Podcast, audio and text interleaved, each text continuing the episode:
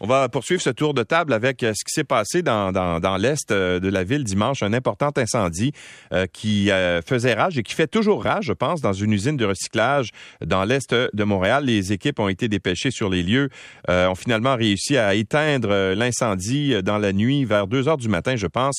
La, Louise Desrosiers est chef d'information publique pour le service de sécurité incendie de Montréal. Bonjour, Madame Desrosiers. Bonjour. Alors, c'est réglé. Vous avez réussi à éteindre le feu, c'est ça?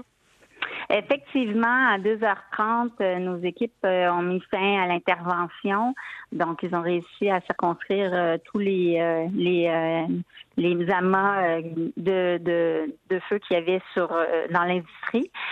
par contre, ce matin, je dois vous dire qu'il bon, y avait une légère fumée blanche qui s'échappait d'un des amas. Alors, nos équipes étaient de retour, mais c'était rien de majeur. alors, ils ont quand même procédé à l'arrosage de, de cet amas-là. Euh, en plus de récupérer le matériel euh, qui avait été laissé euh, dans la nuit dernière. Bon. Qu'est-ce qui a causé l'incendie? Est-ce qu'on le sait? Est-ce que c'est... on a parlé à un moment donné de, en fait, de matière qui était peut-être en contact et qui aurait pu mettre le feu. Est-ce que vous avez une idée de ce de ce qui a déclenché l'incendie? En fait, nos équipes euh, de, recherche et causes de circonstances d'incendie étaient présentes. Malheureusement, comme c'était un incendie euh, vraiment majeur, on n'a pas été en mesure euh, de trouver la cause du de cet incendie-là qui était quand même assez Intense? Assez gros, intense, effectivement.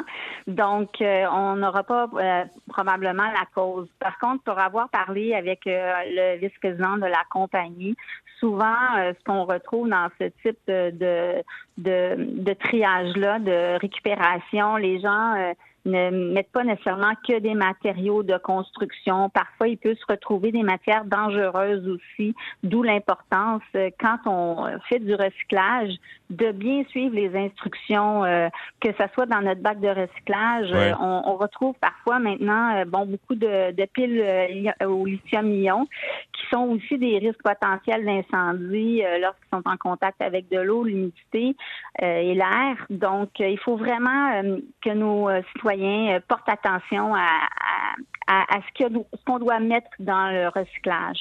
Euh, lorsque c'est des matériaux de construction, mettre que des matériaux de construction dans notre bac, euh, de pas mettre de, de, de, batteries au lithium rechargeable, d'aller les porter à l'éco-centre pour qu'on puisse les trier de façon sécuritaire.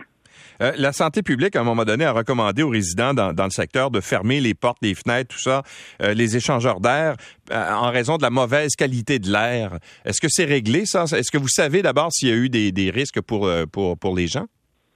En fait, c'était euh, des recommandations que la santé avait émises euh, pour surtout les, gens qui ont des problèmes de santé, des gens qui sont plus vulnérables avec des problèmes euh, soit au niveau des poumons et du cœur. c'était des mesures préventives. Bien sûr, c'est si on avait de la fumée qui arrivait vers notre maison, de fermer porte et fenêtre.